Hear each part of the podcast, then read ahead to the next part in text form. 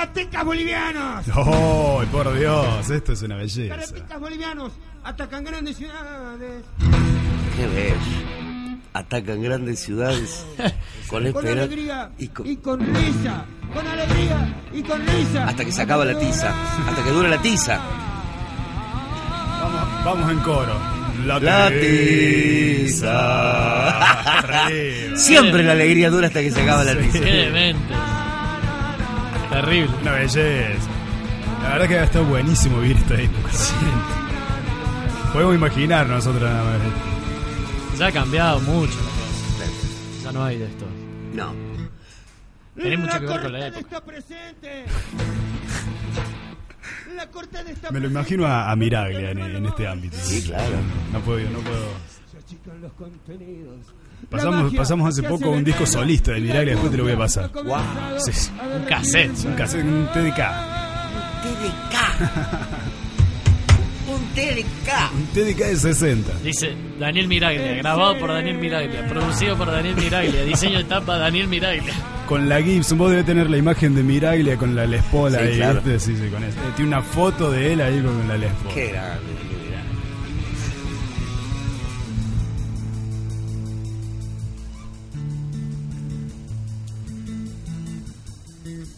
Qué bueno que está este tema. Eh, Bueno, es eso. Bueno, el tío Ferreira, el que, el que nos cierra el programa, era un, un seguidor, pero Fiel. Ajá. fiel, fiel de la banda. Wow.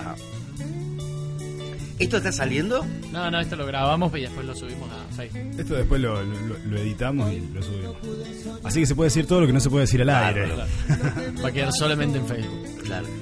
Che, contame de- del concepto de, de antropología urbana de sociedad, que eso que yo lo tenía anotado como para preguntarte. Mira, la, mm, la idea del proyecto Sociedad eh, surgió a partir de una de una muestra de mm, digamos la inquietud surgió a partir de una muestra de fotos que yo vi en la casona municipal una vez que se llama se la puede encontrar en internet es una máquina genial una, una- una belleza de muestra son muchas que están en una sola página que se llama no laberinto de miradas.net.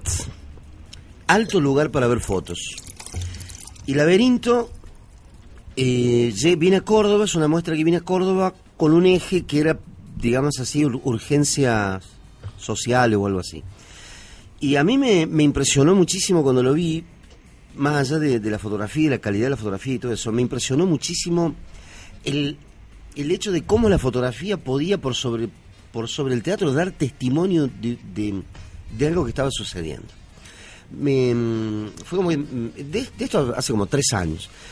fue como, me demoré, demoré mucho en ir pensando la idea y, me- y empecé a entrar a páginas de fotógrafos. No me gusta la fotografía, no llevo nunca fotografía conmigo, no tengo fotografía con mis padres, todo ese tipo de cosas que todo el mundo tiene.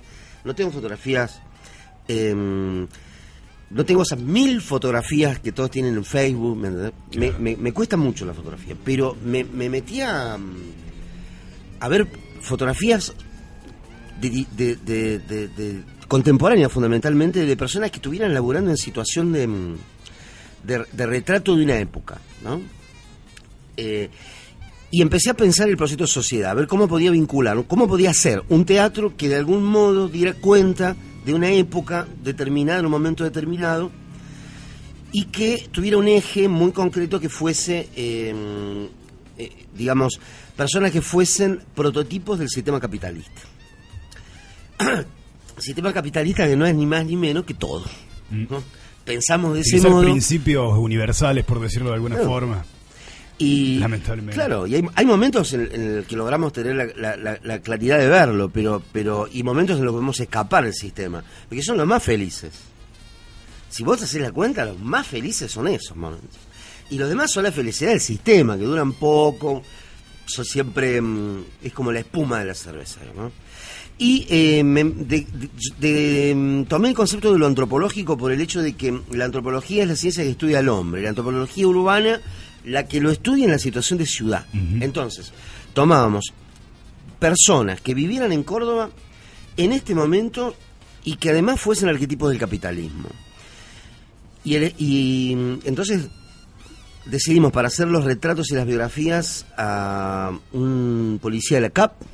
Para mí es un ícono absoluto del capitalismo, tipo de una clase Eh, media. Lo difícil es encontrar quien no lo sea igual. No, No, seguro, pero pero pero No, pero ahí- ahí pero pará, pará, vos también lo sos, pero vos- Claro. vos, estás haciendo un programa de radio, no estás en una en un móvil con, con cuatro armas entiendo. buscando tipo de tu misma pibes. clase social, claro, buscando tipo de tu misma clase social, tirándole tiro por Claro, claro, techos. pensando en el arquetipo, es cierto. No, no, no, pero te- te- claro, hablo del límite. O el Claro. tipo que lo, dif- lo disfrazan de una ropita que parece la de un policía, pero no es ni policía ni nada, es una ropita parecida a la policía. Tiene un cartelito que dice Seguridad. Securitas, acá cuida bancos, cuida la quita de los otros, y está parado ahí como un boludo escuchando el B3, con la radio chiquita, o siempre con el, la- el auricular en la oreja. ¿Así? Este, bueno, decidimos tomar eso y tomar el arquetipo del capitalismo. Entonces, uno era el, el policía de la CAP, que, que además debía dar su consentimiento de que iba a ser retratado en una obra de teatro. Claro. Y lo conseguimos. Era posta un canal. Alberto. No, No, hay una, no, hay una- no hay ninguna mentira en el proyecto, se va a publicar este proyecto posta, no hay, no hay mentira. Trabajamos con la foto, la cosa era hacer una biografía. Una vez que hacemos el me contacto. imaginé a alguien no, no, representando no, no, no, por eso, ¿no? no, no, por supuesto que había un actor que hacía la traducción escénica. Ah, bien, bien. Pero tu, tu pregunta la han hecho gente que fue a ver la obra y dijo, bueno, pero ¿existe el tipo? Em, Alberto existe. El policía que nosotros retratamos de la CAP existe. Trabaja en Visa Libertador. Y solamente se podría llamar Alberto. Sí, sí, sí, sí, sí. Claro, como Alberto Plaza. Nombre de cana, sí. ¿Alguno de metal que se llama Alberto? No, ¿ves? Che, ¿hay foto de, de Mario hablando de, de escuchar Cadena 3? ¿No? No, no, pero, pero bueno, Mario es un Mario es, la, es el, el indigente que, que, tra- con, el que con el que se trabajó también en el proyecto Sociedad y que lo perdimos, no sabemos dónde anda, porque lo echaron de donde estaba, que era en el Museo Nacional de Bellas Artes. Sí. Ahí él tenía su, su parada, se había hecho su casa y hubo toda una movida mediática para capturarlo de algún modo. Porque mm, se, se afeaba el lugar, seguramente, decían que atacaba eh, a la gente que pasaba, no hacía nada de eso, Le- Mario. leí en algún lado, y no me acuerdo si era de él o de algún, digamos, de alguna eh, de alguna cuestión parecida, alguna movida parecida con, con otro tipo, que el tipo que, que se estrenaba la obra y el tipo lo habían invitado y no quería ir, Sí, una- sí, era sí, él. sí, claro, claro. No me acuerdo claro. que en dónde Nosotros lo leí. hicimos Leí una como función, una crónica pará, de hicimos eso. una función el 22 de diciembre, que fue el, que es el aniversario del argentinazo. Llamemos así a la movida del 19 y del 20 de diciembre del del 2001. 2001. Eh, hicimos una movida con otra gente de, de- de, mm, de teatro y gente de literatura eh, y de música. Hicimos una movida en la puerta del Museo de- Nacional de Bellas Artes el 22 de diciembre del año pasado. Claro, el tipo estaba ahí al lado. Claro. Y de paso mostramos la obra de Mario. Y Mario se asomó un rato y cuando... Fichó, fichó. Pero que no- nosotros somos de una condición social que, que, que afeamos su, su entorno. El tipo estuvo un ratito y se fue a la mierda.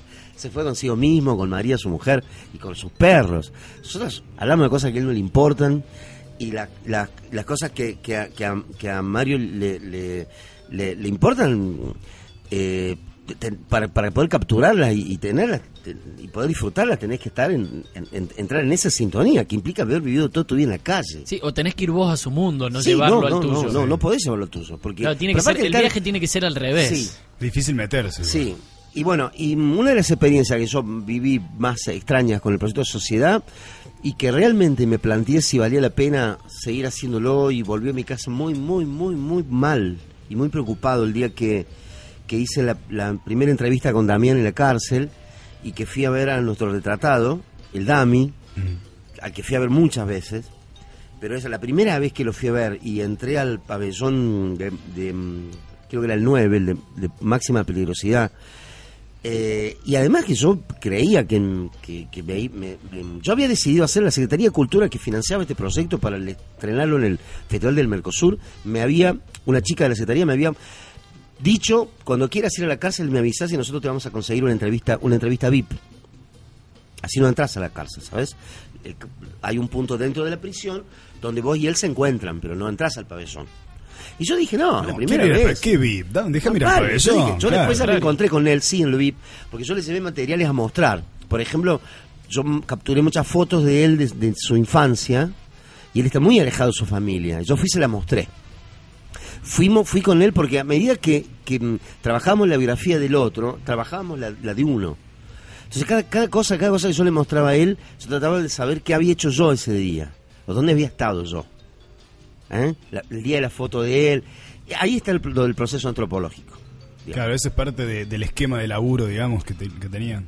Y es, es el Leland de la antropología, digamos. Claro. La antro- la antropología no como un trabajo meramente exterior, sino profundamente humano. Bien. Y que para que para que tenga, porque digamos, nosotros no queríamos trabajar con las personas como el científico trabaja con ratas. Que también es otro modo. No creo que te puedas hacer amigo de una rata. Pero en este caso, sí. eh, Yo conozco gente que Sí, sí. sí, sí, sí, sí, sí. Me- cu- me- cuando lo dije me, me, me- me di cuenta Pensaste, de que ¿no? conozco varias ratas y me saludan y todo. Este, pero, pero bueno, cuando yo estuve con Damián en su celda, tomando de su mate y hablando de la vida, una vida para él muy complicada, y, y él, yo me acordaba de mucho, había estado todo el tiempo, todo un tiempo antes, pero esa noche antes, yo me acuerdo había estado justo leyendo un capítulo de Vigilar y Castigar de Foucault, que es un eje de, este trabajo, un eje, digamos, ideológico. Eh, y me acordaba cuando estaba con Damián de, una, una definición que hace Foucault de, mm, de, un determinado tipo, llamémoslo así, de delincuente, que es el tipo que es un inadaptado al sistema capitalista. Tipo que no se va a poder adaptar jamás al sistema capitalista. O sea, tipo que no forma parte del pacto social que armaron tres burgueses en una oficina. Claro. Y de pronto se horrorizan porque entró un tipo con una pistola a la casa y se la puso al nene. Pero yo no estoy a favor de eso, pero tampoco estoy a favor que hagas un pacto social y lo excluyás. Porque el día que ese tipo saltó la tapia y le puso la pistola en la mano, en la cabeza a tu mujer, te está diciendo que él no formó parte del pacto social que vos armaste con otro ese, boludo. cul- ese culpable de alguna forma también es víctima. y- Absolutamente. y ahí, ahí Ahí- es ahí está. se Ahí de, está. de una complica. fuerza que lo lleva a un lugar al que no, en el que no quiere estar, digamos. Exacto. Y bueno, yo creía que yo, yo digamos, cuando estaba con Damián ahí, sentí eso. Y, y cuando ¿Qué había hecho el tipo, digamos? ¿Por qué estaba en cana? También no era la primera vez que está en Cana. eh, y, y además la, la elección. Eh, Damián es rocho de ñoca. Roba con revólver en la mano. Claro. Él no Clásico, viola, no. Claro, es un rocho de ñoca. No viola, no, no asalta jubilados, nada de eso. Él prepara golpes.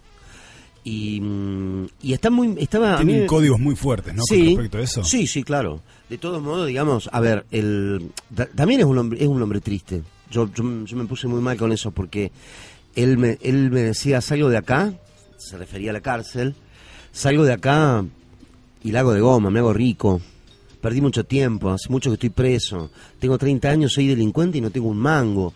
Es decir, había cosas, viste, muy, muy, muy, muy, fu- muy fuertes. O sea, eh, y, y, mm, y el, y el hecho de, de- de- de- de tener esa, esa, esa ese, ese, ese símbolo, ese, ese, digamos, moneda de cambio que es el dinero, que, que, que también aquellos que están de algún modo inadaptados al sistema capitalista lo, se lo plantean desde una celda. En este momento, en este momento también está, está a las dos y media de la tarde eh, con- en, en una celdita pequeña en, en barrio San Martín, en la cárcel.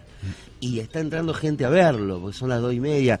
Y, y bueno, y se, y, se, y, se, y se vive toda una experiencia muy loca, porque el pabellón donde, donde mm, yo fui a visitarlo, después las veces que fui, porque llevaba notebook y porque ya estaba dentro del proceso de la Secretaría de Cultura, yo ya no pude volver más.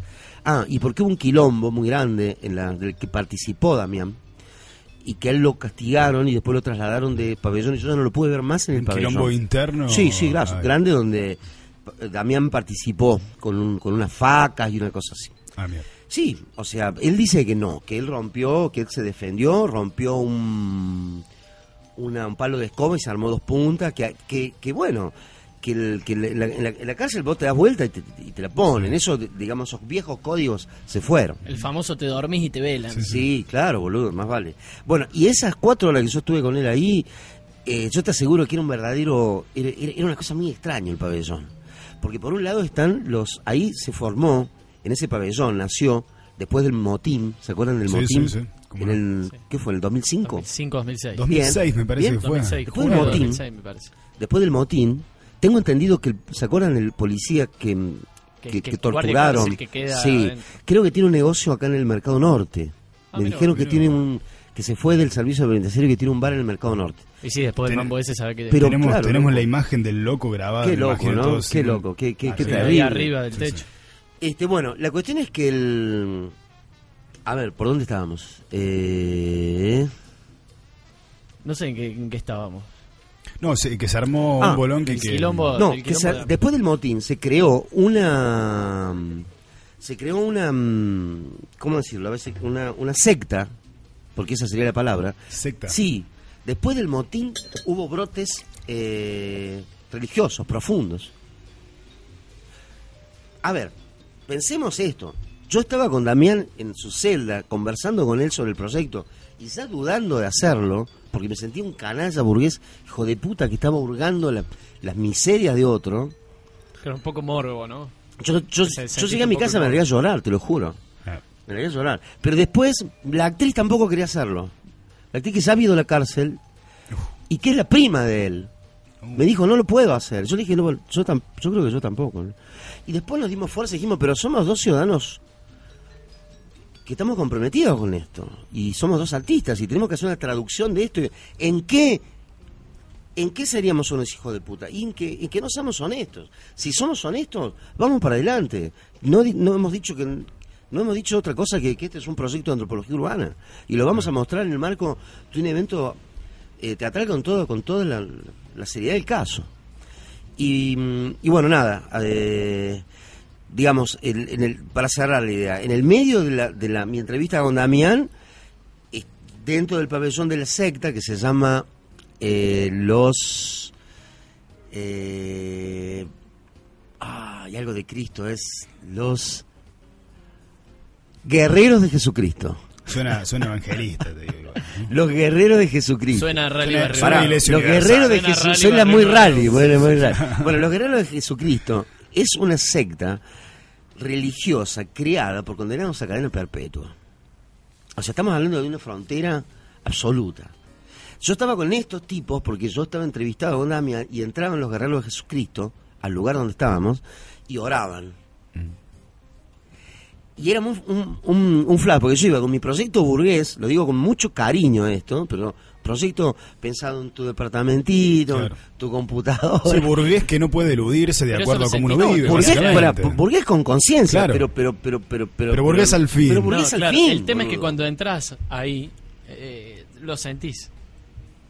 Decís, por más que quiera, no me puedo poner en la piel de estos tipos. y Pero no además puedo por una venir cosa- a tratar de entenderlos porque no es mi vida. Pero no además hay una cosa muy grosa, porque te vas, el pibe se queda.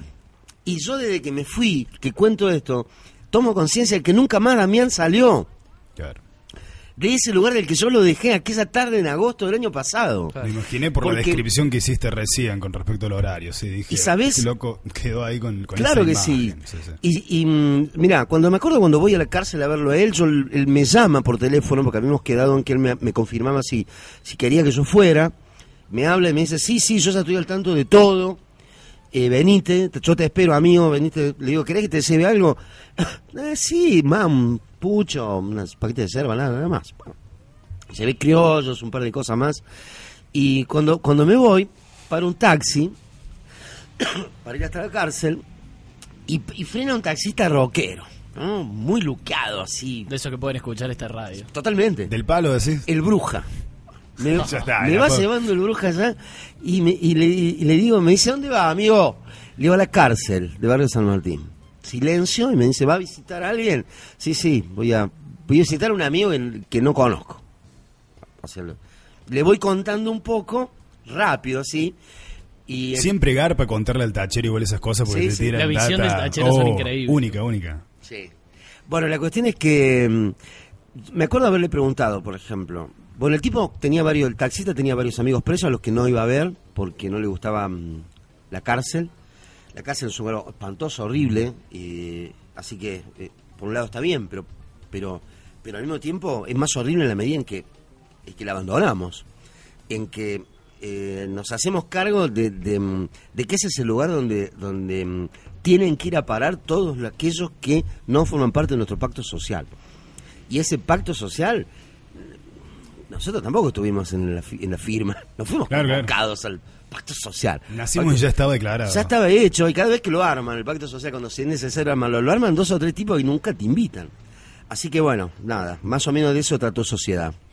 Me, me da a pensar, hablabas de, de- de la secta, ¿no? ¿Cómo era el nombre de la secta? Los guerreros Los de guerreros de Jesucristo. Jesucristo. Hablas de la secta y no puedo... eh, estoy tratando de, de- de imaginar una correlación entre, entre este pacto del que hablas y la religión en sí, de- del catolicismo en sí. ¿No pensás que antes pasaba lo mismo, pero que ahora tiene que ver con la, con la guita y antes, te- antes tenía que ver con un dios y con el poder de ese dios y con otro tipo de intereses? Sí, sí, sí, puede ser. Yo creo que la, la esta suerte de, de digamos, a ver, de mm, derrota, por así, que, que terminan sufriendo las religiones oficiales por sobre las religiones sectarias, digamos así, como, como son la aparición de, de, de- estas organizaciones, tiene que ver con el hecho de que la, la, mm, la, la iglesia, la, la, más burguesa de toda la iglesia, la iglesia dejó de ir a las cárceles, dejó de las Claro. villas, es decir, el, mm, si, si volvemos a pensar en los términos de la obra Operativo Pindapoy, yo te diría, eh, mm, lo- los los montos, con todos los, los errores que se le puedan achacar al final de su historia de organización, que, que fue muy cruel y, muy, muy, no sé, ¿cómo decirte? Muy mal parida, así como historia, y que, y que, y que habló, habló para la historia muy mal de ellos. Ellos, eh, sobre todo, hablo de la contraofensiva y de y del los pasos, el paso de la clandestinidad y todo eso, montoneros, pero los montos se fueron a laburar a las villas y a alfabetizar a las villas y a pelearles a los canas y a los milicos con las armas de la educación y, y las armas con balas. Y, y- y- y fueron miles de tipos, miles de tipos.